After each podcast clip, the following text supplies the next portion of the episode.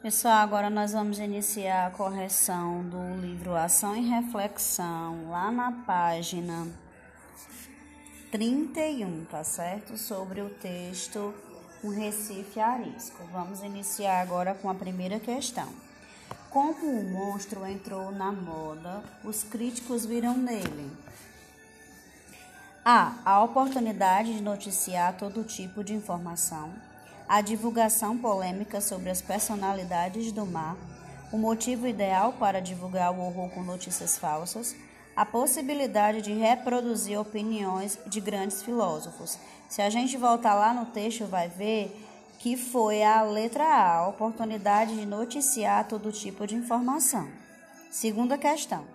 O assunto principal de um Recife arisco é Letra D. A polêmica causada em todos os lugares devido ao monstro. Terceira questão. No trecho, a guerra prosseguiu com peripécias de diversas seis meses a fio. A palavra que substitui peripécias é imprevistos. Quarta questão. No texto Um Recife Arisco, observa-se que o enigma do monstro incendiou a mente dos jornalistas. E a quinta questão: os adversários do monstro parodiaram Linneu afirmando que, alternativa C, a natureza não produzia tolos. Agora nós vamos para a correção da continuação da atividade da segunda aula de português. Questão 6.